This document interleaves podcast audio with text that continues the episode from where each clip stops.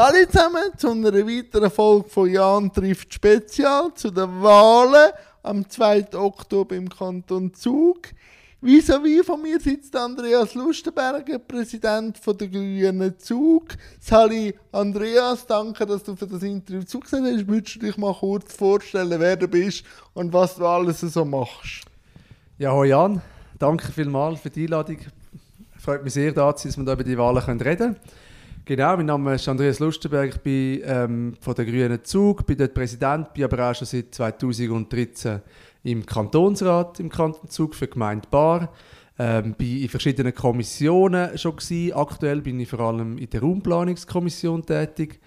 Ähm, das, da bin ich auch ein bisschen heim. Ich habe zwar mal eine KV-Lehre gemacht und dann aber Geografie studiert und heute arbeite ich jetzt aber eigentlich vollberuflich bei der Caritas Schweiz. Warum hat sich der Andreas entschieden, in die Politik zu gehen?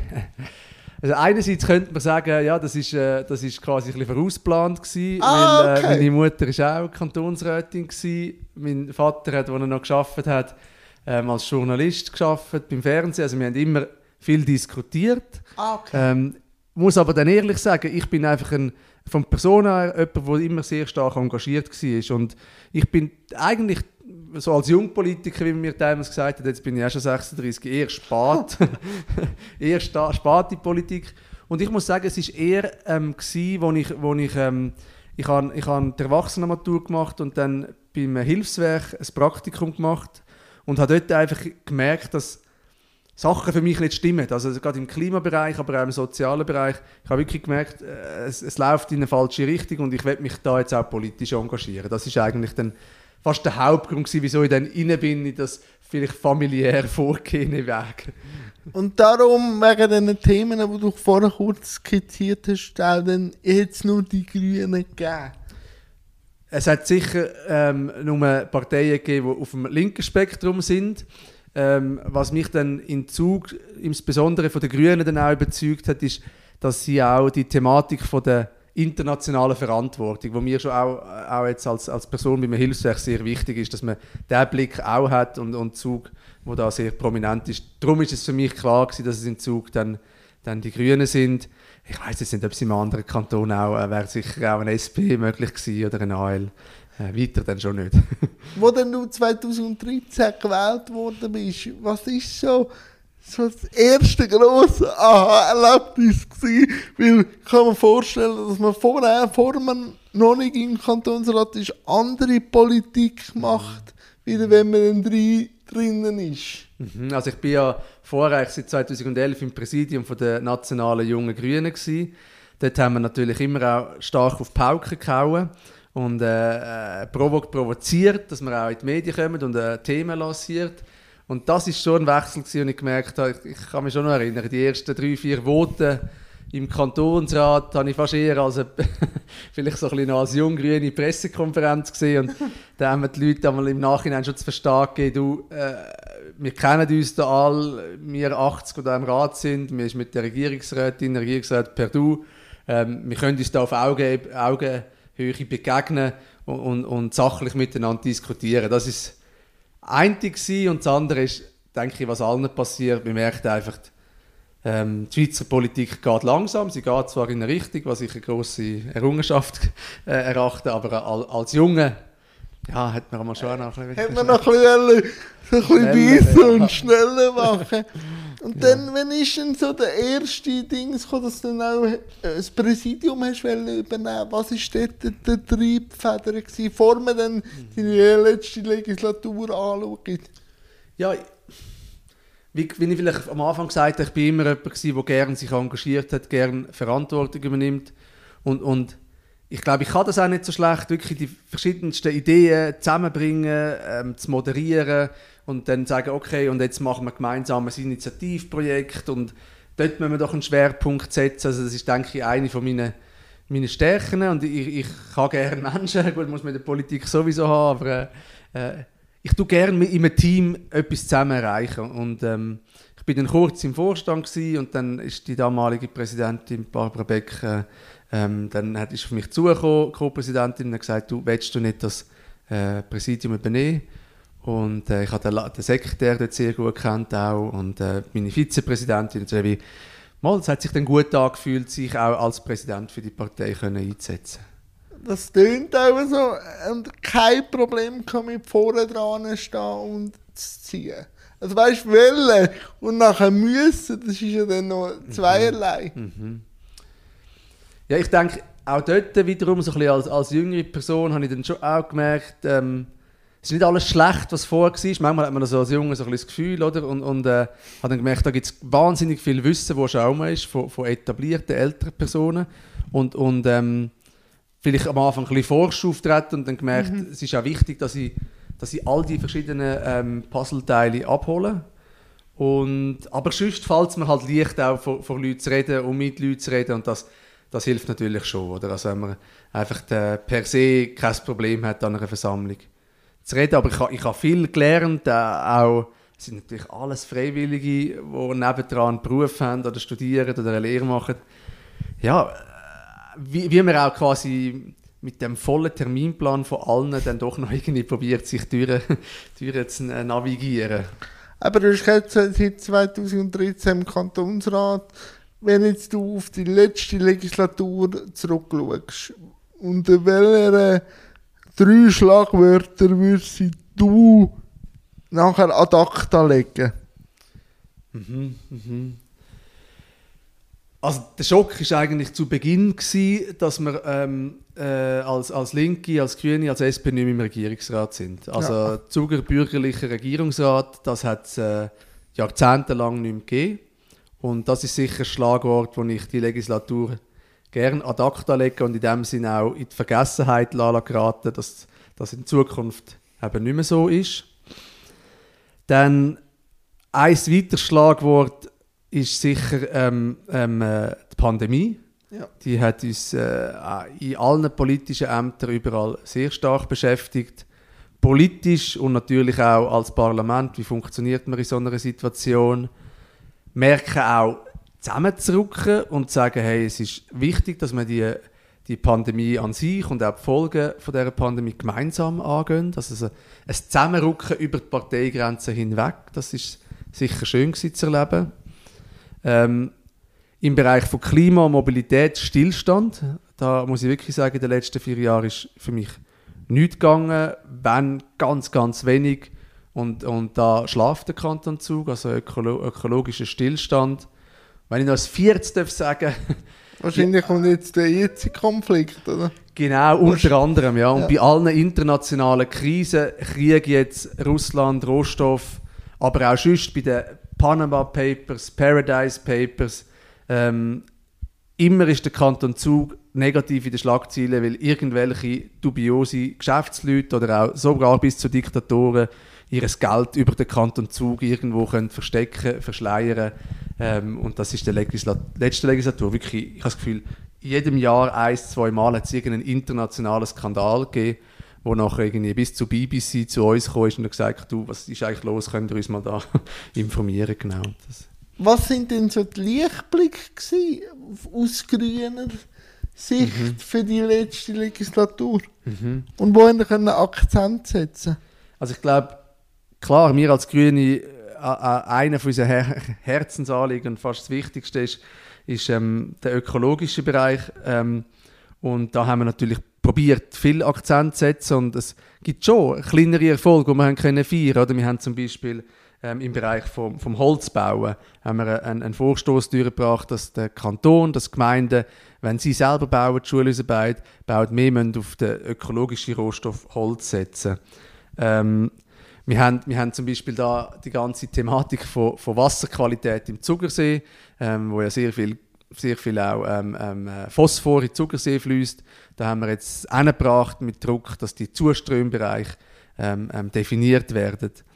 Ähm, etwas weiteres auch, wir haben, wir haben geschafft, dass, dass Kanton Zug seine Gebäude, die er neu baut, möglichst klimaneutral ähm, muss bauen. Also das sind dort so so Lichtblick. Wir haben unsere Velo-Initiative einreichen die ist einmal eingereicht. ähm, das ist sicher auch ein, ein Erfolg gewesen. Und ähm, ja, es gibt, es gibt, das sind in dem Sinn kleinere Erfolge, aber, aber ähm, ja, sie sind da und das ist ja das, was einmal, einmal einmal die Motivation gibt. So.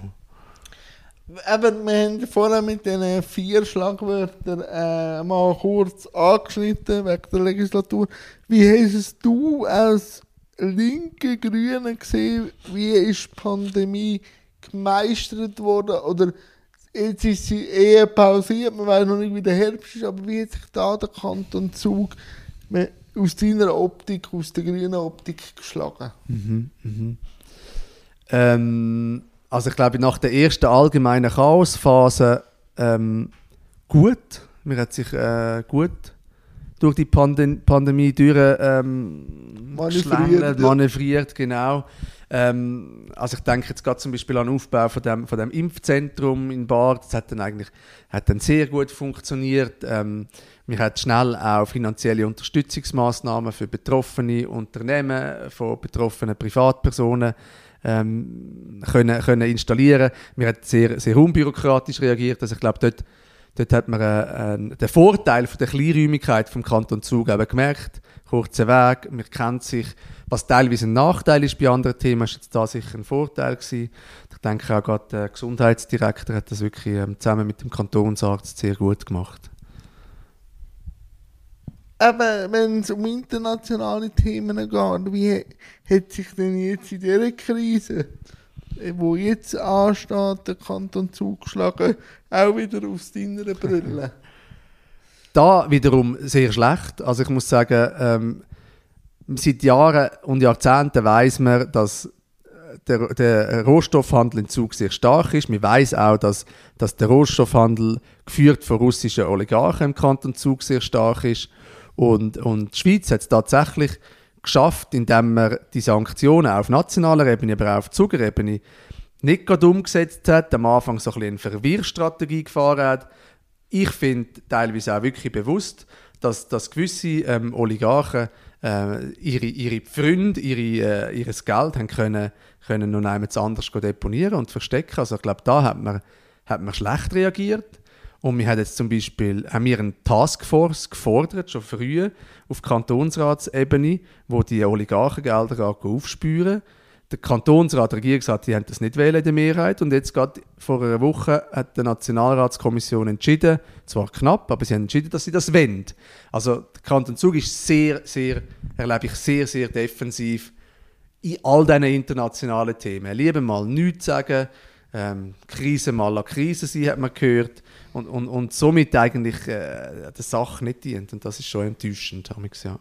Aber wenn wir jetzt auch über die Legislatur reden, aber du hast jetzt mehrmals angeschnitten, muss man auch über die Regierung reden. Mhm. Was würdest du äh, für ein Zeugnis geben, wenn man jetzt die ganze Legislatur anschaut, der Regierung? Also der Gesamtregierung, würde ich wirklich sagen, ist, ist, ist ungenügend unterwegs gewesen.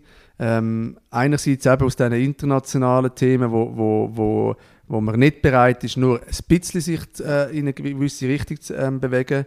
Und das andere große Thema ist wirklich der Stillstand in, in, in den Klimathemen. Das ist wirklich ernüchternd, dass auch in Bezug auf Mobilität Sachen, die seit dem 18. versprochen sind, nicht kommen. Was denn zum Beispiel? Also es gibt, es gibt äh, ein, ein Mobilitätskonzept. Der Kanton Zug hat, wir haben im Kantonsrat entschieden, der Kanton Zug braucht ein neues Mobilitätskonzept, weil wir wachsen ja die ganze Zeit, das weiß man. Und das ist, das ist jetzt halt nun mal so. Und dass man die Mobilität neu aufstellt und auch ökologisch aufstellt. Und das Einzige, was wir eigentlich von der Baudirektion merken, sind, sind neue Straßenbauprojekte, oder? Und innovative Sachen wie eine Stadtbahn, wo ja auch mal jemand mal die Idee hatte, machen wir so eine Stadtbahn ähm, das ist wie, das ist tot und da, da, da merkt man völlig, da ist man völlig nicht bereit und, und auch das andere Thema, oder, jetzt Kanton Zug ist, hat, hat in gewissen Gemeinden bis zu 70 ähm, Prozent noch Gas- und Ölheizung. Da sind wir hinten drin gegenüber anderen Kantonen. Also auch in Bezug auf die Energiewende, wo jetzt zum Beispiel Zürich und Glarus innovative Gesetze beschlossen haben, ähm, da ist man von bürgerlicher Seite und von der Regierung vor allem da überhaupt nicht bereit, bereit einen Schritt zu machen aber jetzt legen wir sich ad acta, jetzt geht man in den Wahlkampf. Ist das dann auch Motivation, mit solchen Themen in den Wahlkampf zu gehen? Mit welchen Themen gehen die Grünen Zug in den Wahlkampf? Mhm. Also für uns, für uns ist es ein, eine, eine Klimawahl auf mehreren Ebenen. Das sind jetzt so ein bisschen, so ein bisschen Schlagwörter, aber... Ja, wir können es ja nachher noch ein bisschen vertiefen. Ja, ja. Also wir nennen es wirklich, also für uns ist es eine Klimawahl und mit dem Klima ähm, meinen wir einerseits ökologische Klima, die ganzen Umweltthemen, meinen das soziale Klima in Bezug auf den gesellschaftlichen Zusammenhalt, aber auch Themen wie bezahlbarer Wohnraum und solidarische Klima, eben die internationalen Themen. Und, und mit denen, also das sind auch unsere Herzensthemen, wir haben jetzt nicht neue Themen erfunden, mit dem bin ich seit 2011 in Wahlkämpfen drin. Also ich denke, wir sind da auch sehr glaubwürdig und stringent. Und ähm, ja, da sind wir überzeugt davon, dass, dass man dort auch Verbesserungen braucht und dort auch unsere Kernkompetenzen liegen. Wie einfach ist es gewesen, Leute für die Listen zu finden? Das habe ich jetzt, du bist mein viertes Interview immer sehr als motivierend wahrgenommen von deinen Kolleginnen und Kollegen, aber auch sehr streng. Wie sind denn das Jahr vorgegangen für das Wahljahr? Also was wir, was wir das Glück sicher haben, ist, dass wir etablierte Ortssektionen haben in neun von elf Gemeinden. Und, und die machen natürlich auch unter der Legislatur in der Gemeinde ihre Arbeit. Die sprechen auch Leute an, die haben das Netzwerk. Und in erster Linie gehen wir über die. Und ich muss sagen, das Jahr ist es tatsächlich, es ist einfacher gegangen als auch schon. Warum? Ähm, also ich glaube, was man in den letzten vier Jahren schon auch gemerkt hat, ist, dass, dass das Klimathema das bewegt. Das bewegt auch Junge. Wir haben extrem viele Junge auf der Liste, wir haben auch viele Frauen auf der Liste, wo ich glaube, viele jetzt gesagt haben, jetzt ist es der Schritt. Es ist ja, ich rede ja mit so vielen Leuten über Politik und viele sagen sich, ja, einer Partei anschliessen, das will ich nicht und, und so. Man probiert immer motivierend zu sagen, ja, die Partei ist dann nicht von oben ab, du darfst mitreden. Und ich glaube, es ist jetzt schon auch noch so in den letzten Jahren mit dem ganzen Klimawandel ein Punkt gewesen, wo man gesagt hat, ich muss mich engagieren. Es ist aber immer noch nicht einfach gewesen, gerade in kleineren Gemeinden, wo, wo wir jetzt nicht so etabliert sind. Ähm, da ist es ein Kampf. Also da, da suchen wir bis auf, die letzte, auf den letzten Tag einmal Leute und führen Gespräche. Ist das Klima auch in den Diskussionen für neue Leute auch immer ein äh, Schlagthema gewesen, warum das die Leute zu euch gekommen sind? Es, es, ist, es ist tatsächlich die Themen, die ich vorher auch genannt habe. Das Klima, das Umweltthema ist sicher ein sehr ein wichtiges Thema. Leute auch der Raumplanung, in der Landwirtschaft. Wir haben mehrere Leute aus, aus dem landwirtschaftlichen Bereich bei uns. Ähm, das ist sicher wichtig.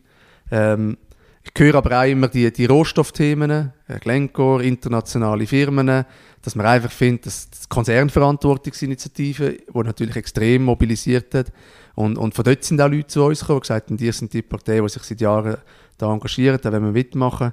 Und ich denke, was auch im linken Spektrum sicher mobilisiert, aber das ist SP und bei uns, ist das Thema von bezahlbaren Wohnungen, wo ein Tourthema ist oder, bei uns. Ja, Zug. das wollte ich kurz einhaken, weil du bist jetzt, der, bist jetzt der einzige Präsident gewesen, der so auf dem Thema ähm, Schwerpunkt legt. Wie wollen wir das erreichen?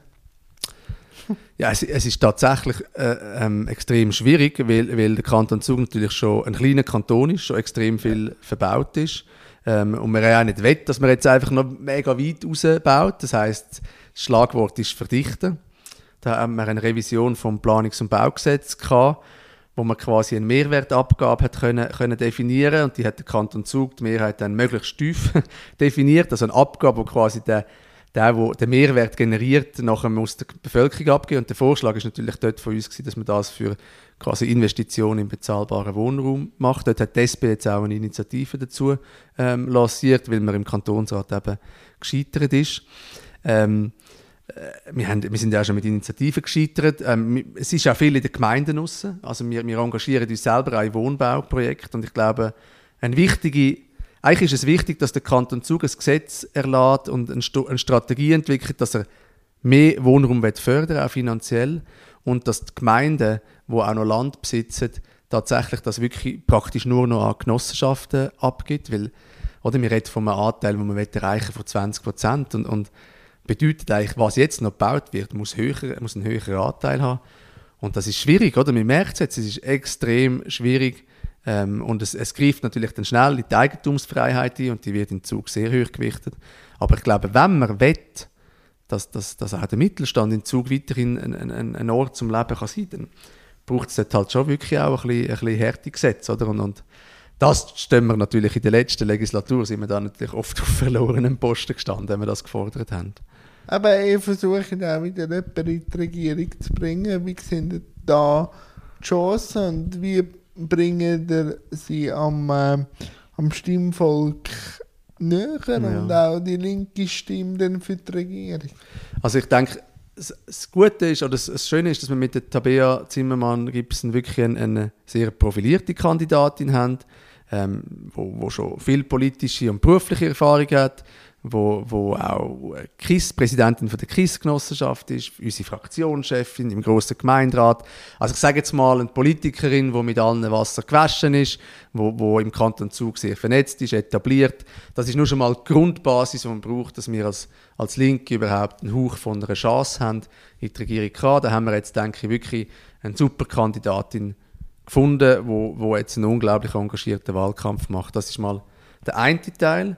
Und der andere ganz wichtige Teil ist, dass wir ähm, Kanton Zug Major, es ist ja noch nicht so lange, dass wir im Major wählen. Und äh, vor vier Jahren haben wir ja schmerzlich erfahren, haben wir einen Grünen und eine SP-Kandidatur gehabt. Das hat dann für beide nicht gelangt.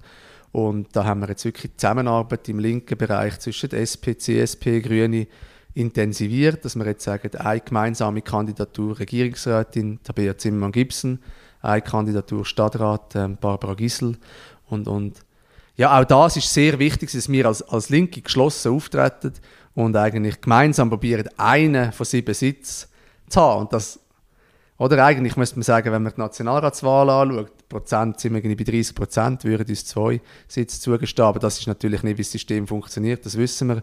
Ähm, aber die zwei Sachen, glaube ich, die Ausgangslage ist, ist so gut ähm, wie noch nie. Und jetzt heisst es einfach noch Vollgas geben und, und äh, Wahlkampf machen.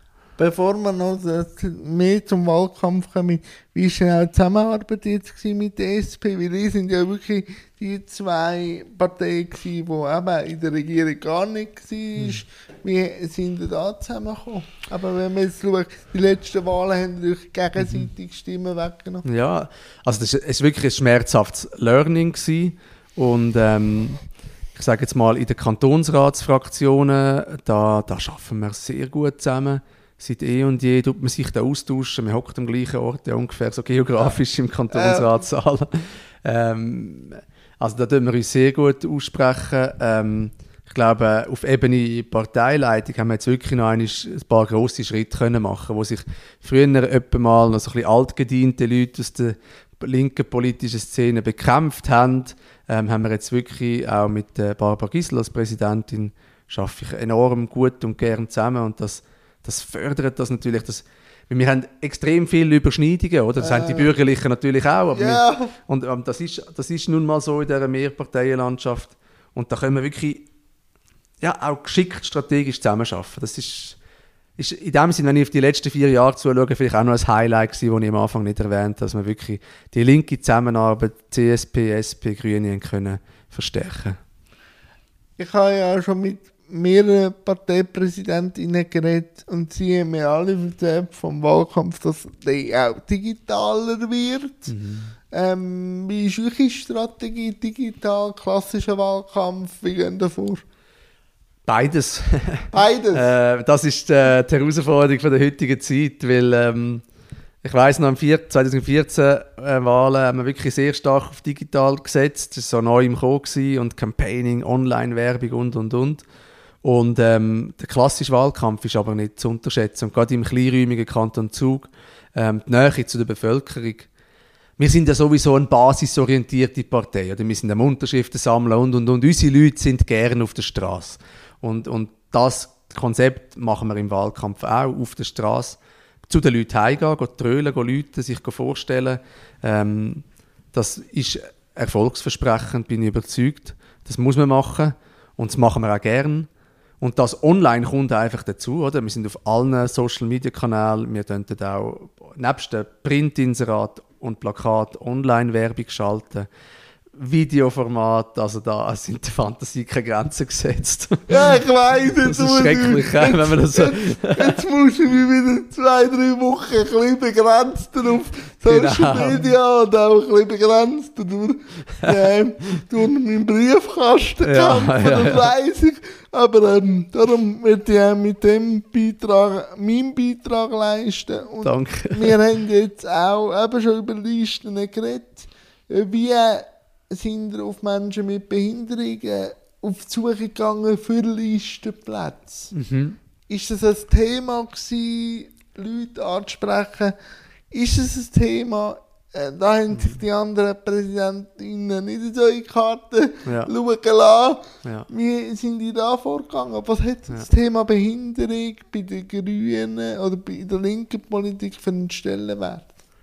Also das Thema an sich hat, einen- hat einen grossen Stellenwert. Da kann ich vielleicht auch noch die Motion für das Behindertengleichstellungsgesetz, Mhm. oder mein Kollege Franzini ähm, mit anderen im Kantonsrat eingereicht hat, wo wirklich auch die UNO-Behindertenkonvention soll, soll auch im Kanton Zug lückenlos umgesetzt werden. Also das Thema hat einen, Stelle, hat einen höheren Stellenwert. Wir sind uns dem bewusst. Aber ich kann ganz ehrlich sagen, in der, in der Listenplatzgestaltung ist es in dem Sinn für uns kein Thema gewesen, ähm, bewusst auf, auf Personen mit, mit, äh, mit Behinderungen zuzugehen. Also es ist jetzt nicht so, dass wir gesagt haben, ähm, wir wollen dort, ähm, ich sage jetzt mal so, ein bisschen, so und so viele Personen mit Behinderung, so viele so Personen mit Migrationshintergrund, so und so viele Frauen. Ähm, bei den Geschlechtern sind wir dort wahrscheinlich selbstkritisch gesagt einen, einen, einen Schritt weiter, oder? Es ist uns, wir sind sehr darauf bedacht, dass, dass, dass wir eine, eine Ausgleichheit in den Geschlechtern haben. Ähm, in den anderen Bereichen, ähm, ja, das ist vielleicht etwas, wo man müsste bewusster noch angehen. Also haben wir jetzt wirklich in der Kandidatinnen und Kandidatensuche ähm, nicht bewusst gemacht. Ja. Ich, ich sprich den Punkt an natürlich, kann ich mir vorstellen, wenn jemand gekommen wäre mit Behinderung, gesagt, ich will für euch in Mhm. Ja, wären die sicher abgeneigt gewesen. Aber ich merke das einfach immer wieder, die politische Teilhabe ist ja in der UNO-BRK auch drin. Und ich merke einfach, das ist sich langsam am Aufbrechen, das Thema, dass Menschen mit Behinderung auch Politik Mhm. dürfen machen, weil früher hat es einfach geheißen, wenn du einen Vormund hast oder wenn du heim bist, ähm, Politik ist gleich null. Mhm. Und jetzt bricht sich das langsam auf, aber ich merke immer auch wieder, warum sollte sich jetzt ein Mensch mit Behinderung so engagieren, wenn sie so lange eigentlich über sie politisiert worden ist und wenn sie jetzt nicht an die Hand nimmt und sagt, komm, wir gehen den Weg gemeinsam. Darum habe ich äh, darauf angesprochen, weil eben auch das mit der UNO-BRK auch politische Teilhabe drin steht. Ja, ja. Und, und, und die, die, sag jetzt mal, die, die Wahlrechtsteilhabe, dort haben wir auch im Kanton Zug Ja. sind wir dran. Von der Mitte, glaube ich. Genau, da bin ich aber auch mit Miriam Arnold und ich habe dort auch mit unterzeichnet, genau, dass es dort, dort einen Schritt vorwärts geht. Aber ja, es, es äh, stimmt, ja. Ich merke es jetzt zum Beispiel bei, bei Stimmrechtsalter 16, wo es auch um Teilhabe von Jüngeren geht, Ja, gibt es eine starke Lobby, die auf einem zukommt, oder? Also vielleicht ist es einerseits sicher der Partei ein Bewusstsein dort haben, aber vielleicht ist es auch an, an, an Verbänden von Behindertenorganisationen, dass da quasi auch, ich glaube wahrscheinlich Brücken muss man immer von zwei Seiten Ja, bauen. Oder? natürlich. Also, und und äh, dort merke ich schon, dass, dass bin ich jetzt zum Beispiel noch nie konfrontiert worden von einem Verband, der sagt, hey, wir würden gerne zum Beispiel eine Veranstaltung, einen Zug machen, für, für explizit für Menschen mit Behinderung, die sich interessieren in der Politik, wärst als Präsident oder als Partei dort dabei. Ähm, Finde ich aber sehr einen spannenden und guten Gedanken. Also, ja, Oder auch äh, schreiben die, wenn ihr einen, äh, einen Anlass habt, dass er barrierefrei ist. ja. Weil ich habe das auch schon anderen erzählt. Darum, die Zuhörerinnen, ähm, vielleicht müssen sie ein paar Minuten vorschalten, aber der Andreas sitzt nicht anders bei mir. Darum muss ich jetzt deponieren. Ich merke einfach immer wieder, wenn ich muss zuerst gut abklären ob äh, eine Lokalität barrierefrei ist, auf Barrierefreiheit kann man ja auf mehreren Ebenen sagen, aber ja. es würde einfach auch zum Einladen oder halt auch mal anschreiben, es ist nicht barrierefrei, wenn es halt Mhm. von der Lokalität nicht, dann muss ich aber nicht als Mehraufwand machen, sondern es ist schon klar, ist es oder ist es nicht. Ja. Und so kann man dann auch sagen, du, es sind alle willkommen Und so kann ich dann auch entscheiden, es ist barrierefrei, also gehe ich dran. Ja. Und Ja. sonst muss ich mir mehr Aufwand leisten, oder? Äh, ja, also machen wir tatsächlich nicht. Oder wir haben unseren monatlichen Anlass im Siebachsaal.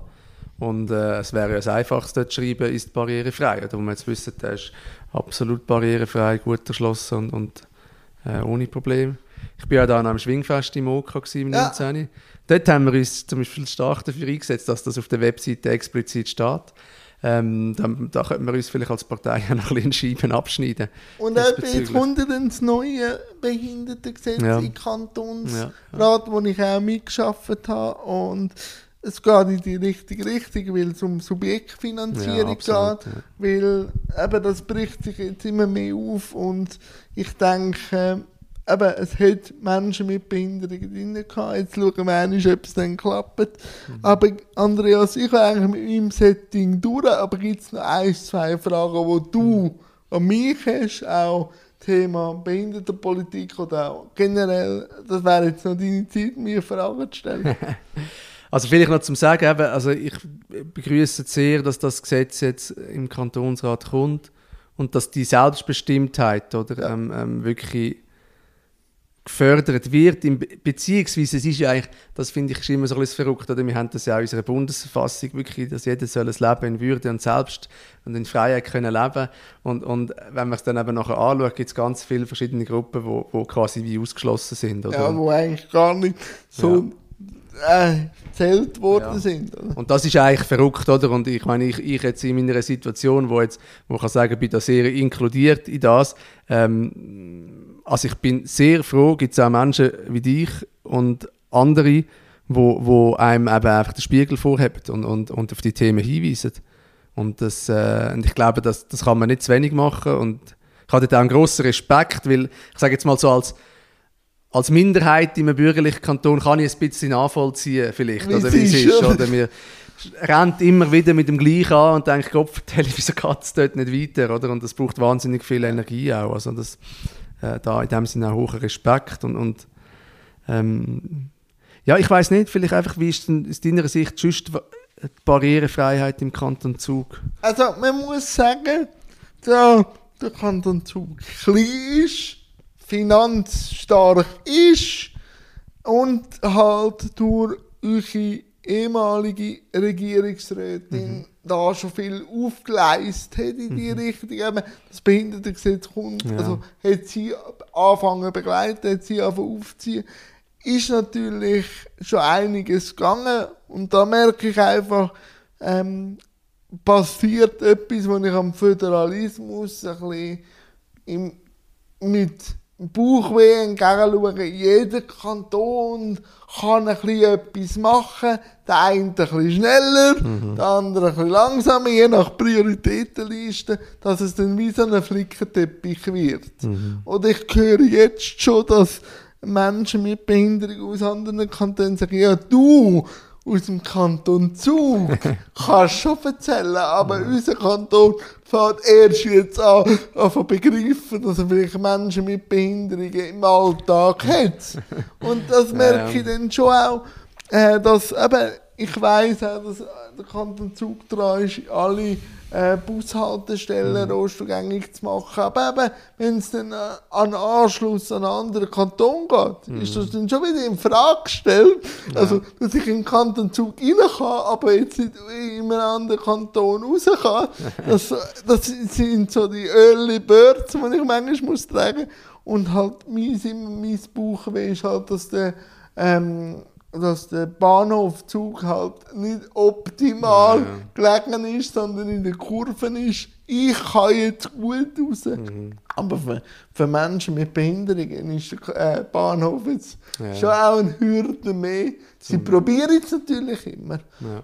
Und was ich halt auch sehe, ist, äh, das, was wir auch in unserem Gespräch angesprochen haben, wenn das natürlich kommt mit dem selbstständigen und individuellen Bezug, kostengünstigen Wohnraum, ist dann eine Folge daraus, weil viele Menschen leben von der Rente und brauchen vielleicht gross, gross Platz, g- grosse Räume, Aber von den Mieten im Kanton Zug will ich das, also ich lebe in, in einem Pri privilegiert, ich bin in einer Genossenschaft daheim, aber da sehe ich dann schon auch, und das ist ja auch immer diskutiert worden beim Gesetz, Mhm. ob wir auch etwas machen oder nicht, aber das ist extrem schwierig im Kanton Zug, da muss ich dir Ja, ja. nicht erzählen, hast du vorher ausgeführt, aber das sind so Fragen, die sich dann durch das Gesetz halt wieder neu Ja. stellen, oder? Ja, ja. Ja, ich denke, eben, wie du auch gesagt hast, ein Vorteil ist sicher, dass der Kanton Zug finanziell Ja, gut aufgestellt ist. Und ich habe das Gefühl, die Schweiz eigentlich auch, aber äh, also das Bauchweh beim Föderalismus, ja, das habe ich schon auch ab und zu äh, wieder. Und teilweise ist man froh und teilweise ist, merkt man halt schon, puh.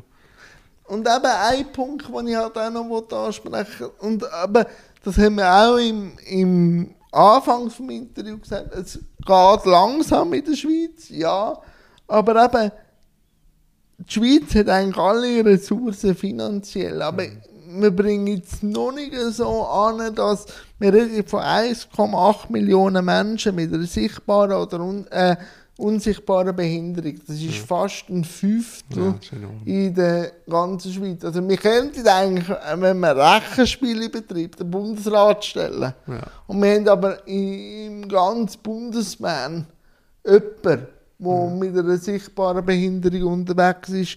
Und darum sage ich, man muss wie als Partei manchmal mit Verbänden reingehen und die Leute auch befähigen und sagen, hey, wir sind auch für euch da. Ja. Komm, wir gehen gemeinsam auf den Weg.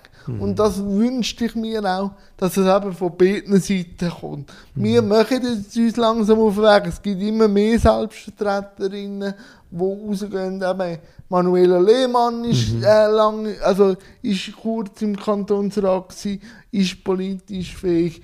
Aber es muss mir von der anderen Seite auch kommen, dass nicht immer das Gefühl von uns besteht, ja, für Politik sind wir noch Kostenpunkte. Ja. Und darum denke ich, hilft das Behindertengesetz, das Neue schon auch, dass man nicht nur immer über Kosten redet aus, aus Heimen, sondern auch Ja. sieht, dass man viel mehr auch in der Gesellschaft sieht. Ja. Dass man dann halt beim nächsten Gespräch, wenn man wieder über Listenplätze redet, dass man vielleicht in einem Café sagt, hey, wäre das nicht etwas? Darum denke ich, muss das Gesetz kommen. Ja, ja nein, das, also das nehme ich auch wirklich mit aus dem Gespräch jetzt. Ein Punkt, wo ich, wo ich persönlich muss eingestehen, zu wenig, zu wenig immer auf dem Schirm habe. Mal, das ist, Mal, danke Andreas und ich wünsche ganz viel Kraft und Danke grünen vielmals. Partei für den angehenden wir gehen Wahlkampf. Best. Danke, vielmals. Messi.